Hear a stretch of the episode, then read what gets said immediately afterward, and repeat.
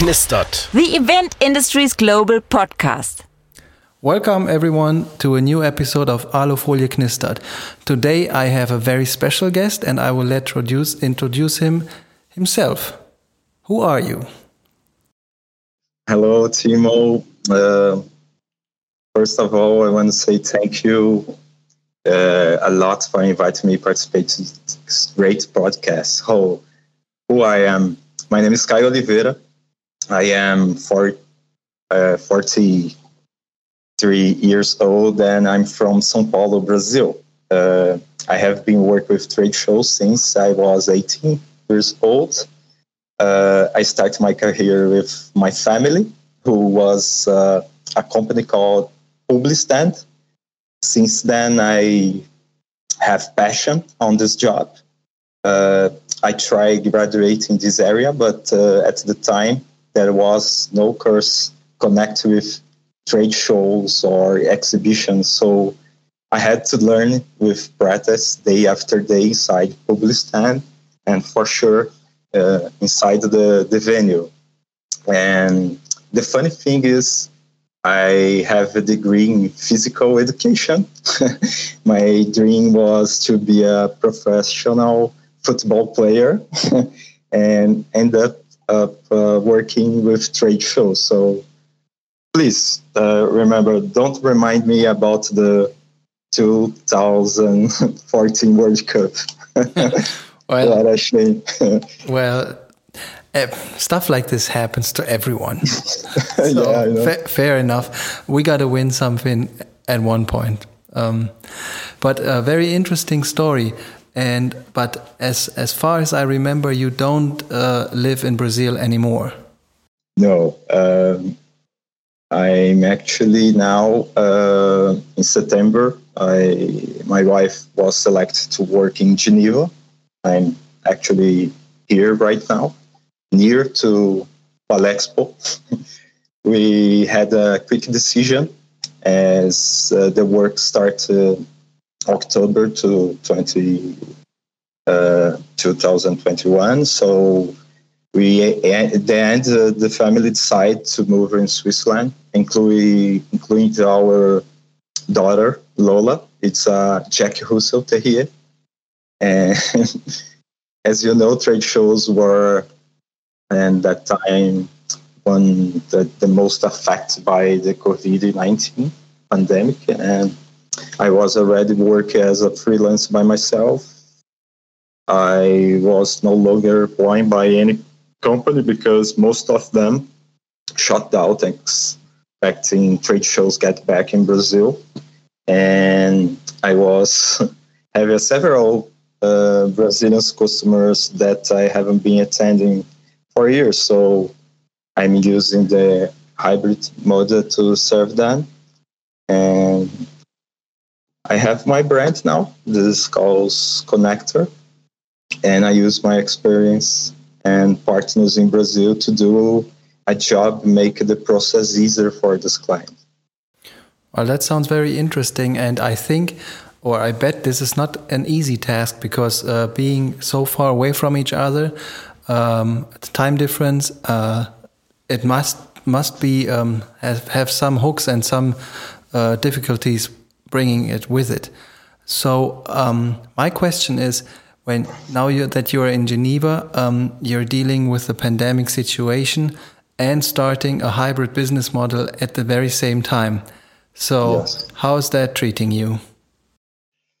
Uh, oh, for sure. Pandemic, uh, while it, the uh, the major uh, exhibitions brought new paths like every crisis. So, uh, like uh, as Darwin, Darwin wisely said, it's not the strongest, but the most adaptable that survives. So, in this time of pandemic, uh, I worked with uh, retail, uh, virtual tours. I remember uh, hybrid events, sales, uh, sponsorship for game show, and lot of the the virtual meetings certainly made our business uh, more dynamic and but have a, a good side. Uh, allow me uh, work for anywhere and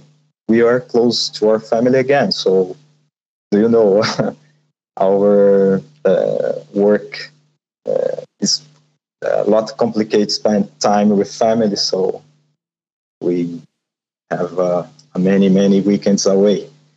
Uh, however, uh, after the several meetings with customers, uh, what I can say is that the human relationship will never end everyone is uh, missed the presidential meeting and shake hands, you know? Uh, and because of that, I, I'm strongly support the returns of trade shows. And it is the best option to get the world economy back on track for sure.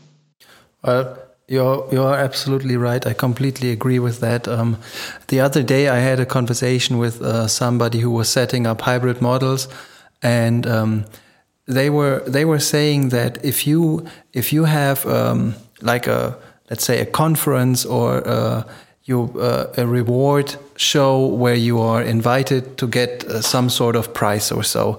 So um, back in the days, not everybody got invited to that because those were special events, and then there were the people who were nominated and as being a nominated person you have to go on stage. Somebody will hand over a, a trophy or some sort of that to you. You gave, give you will give you some nice words. You have the opportunity to speak in front of a bigger audience who's only there because they want to see you and the other nominated yes. pricing people. So um, that being a real and live event um, is first of all, the impression that you get when you are in the crowd, uh, you are um, giving an applause to somebody with like 500 other people at the same time. So this is a uh, this is a very nice feeling. Uh, second of all, if you are a nominated person who's getting a prize at the or at the show, you will be on stage and 500 people are clapping to you. So um, that is something you cannot it's it's not going to work if you do this in a virtual space. You don't yeah. get the feeling. On the other hand, though, um, in the past, you weren't able to. If you weren't invited to that, you weren't uh, be able to participate. So at the moment, when something like this happens, everybody can participate because it's a hybrid model. So it has uh, good and bad things, but um, as I think. Um, a hybrid model only functions well if you have um, the real and live event as the as the foundation of it. Get, yeah, I agree. With the with the um, the the reach that you get out of a hybrid or a virtual model um, connected to a live event, that is something that wasn't there before. Because at the moment, if something like this happens, and if I'm uh, if I pay attention to it, I can log in and uh, it doesn't matter if I'm in, in Germany, in Düsseldorf, or if I'm in Geneva, in Switzerland, or if I'm in Sao Paulo, in uh, Brazil. So everybody in the world can participate. And that's something um, I really enjoy seeing. On the other hand, I would really, really like to go and be at a show in, in, in person. Yeah, of course. Take a coffee together and make something live about some trade show. So yeah, everybody needs the human. Agreed. Um, all right. So now that you are in Switzerland um, and you have made your way through uh, a lot of uh, difficulties, I would say, um, you were talking about your new uh, start of career, um, trying to work remotely with um, people from Brazil or around the globe, basically, to set up uh, their events and shows or uh, conferences uh, in Brazil. So, how you and I we met on LinkedIn. Of course. Um, through I'm a heavy user. Sorry. no, that, that, and that, and that's great. And that is something I would have never used that extremely like I do it at the moment.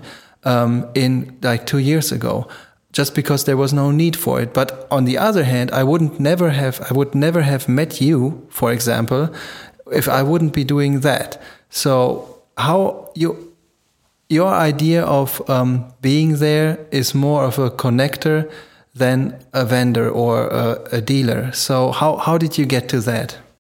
Yeah, uh, uh, it's very very funny how you say that because uh, I I think I, uh, I use my experience in managing managing projects and since the market stopped in 2020 i had the opportunity to reflect and create the connector whose the principle is to inspiring uh, connection to the dots like uh, customers and suppliers. So uh, provided the client with the best solution for trade shows managing the process for companies in brazil like i said and now maybe abroad. So uh, i'm being responsible for their projects. And when i planned this uh, I was only uh, for the South uh, Americas, but now with the organization, have opportunities to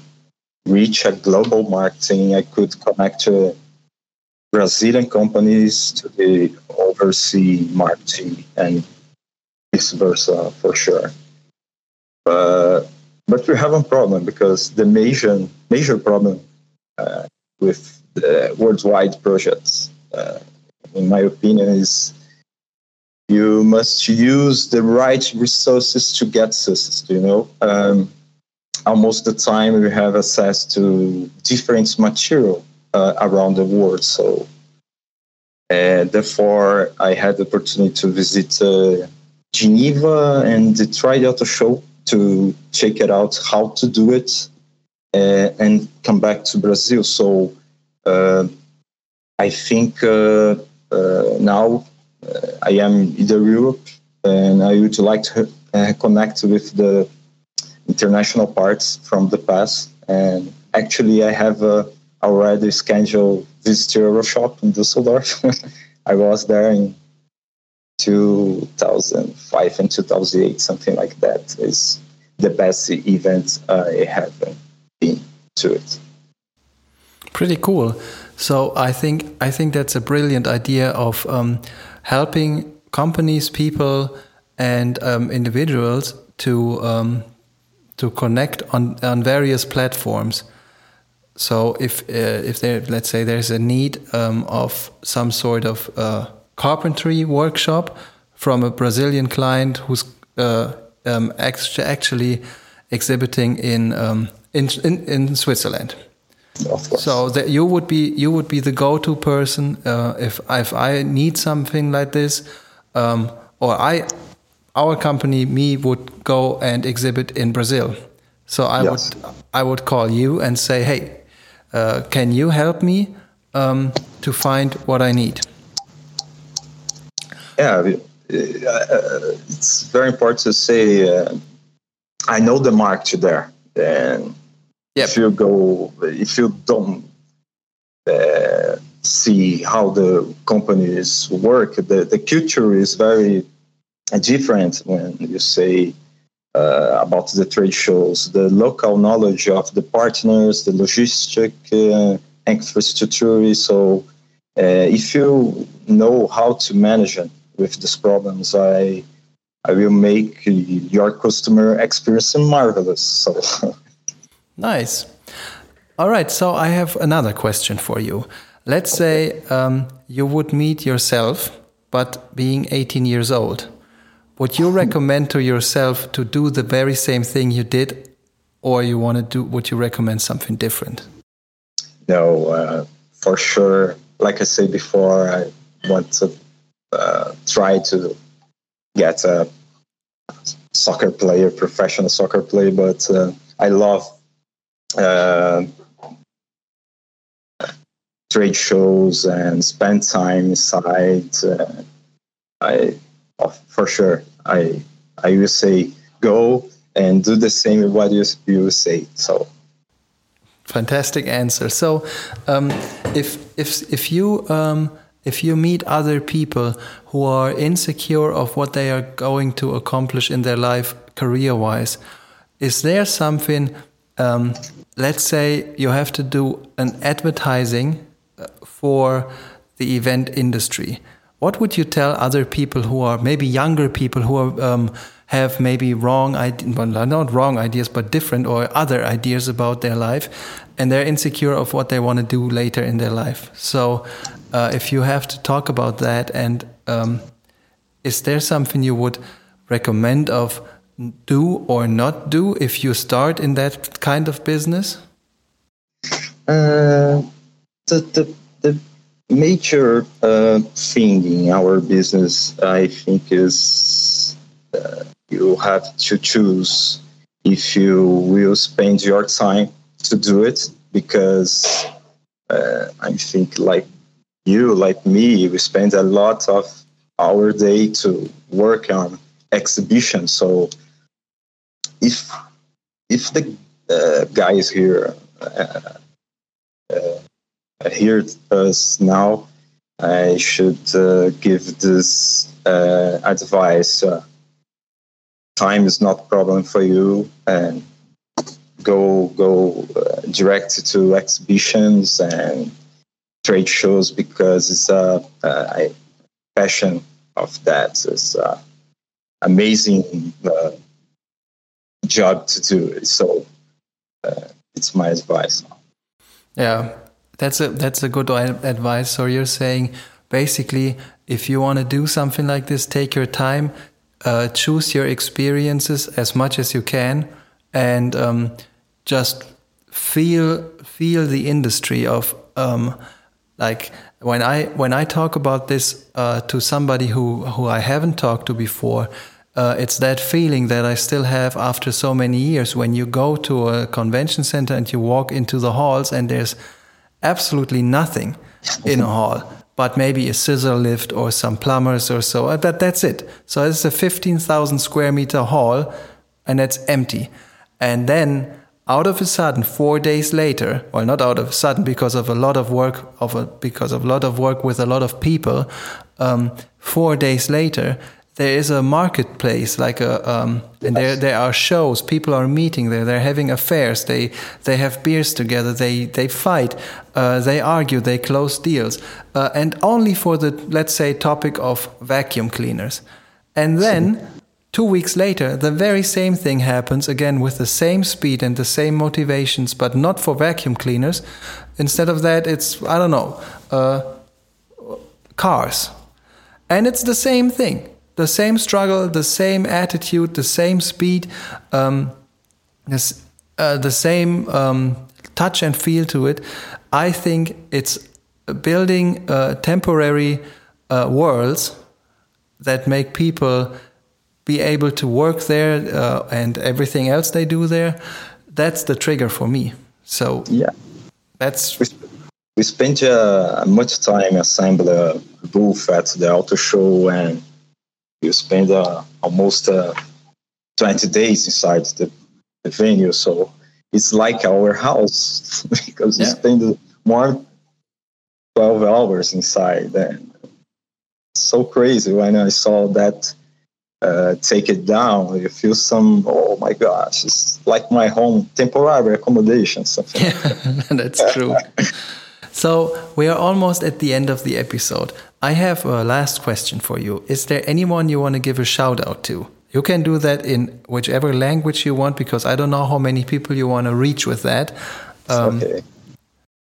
Uh, no, let's go. Uh, of course, uh, my first shout out is for sure is for my family. They support me every minute I spend uh, on trade shows. Um, for Ana Maria, Ana Maria is owner of Publistand. Uh, it's my aunt, actually, who gave me the chance to learn how amazing its work uh, on trade shows. Mauricio, it's uh, owner of JMC Enterprises. It's other company in Brazil, uh, with who I worked in the last years and teach me to have a broader vision of the global marketing. Uh, of course, for all, all, customers who believe in my work, and one particular calls Walid. He was an incredible, incredible mentor who we worked together on FCA group both, and I learned a lot of him in the auto show in Brazil. Of course, for you, Timo, to give me this fantastic opportunity to introduce myself. Uh, like I said before, I became fan. Thank I heard uh, all English episodes of the, this podcast and for all the followers uh, of this wonderful podcast show. Thank you, Caio. So, um, well, thank you for being a part of it.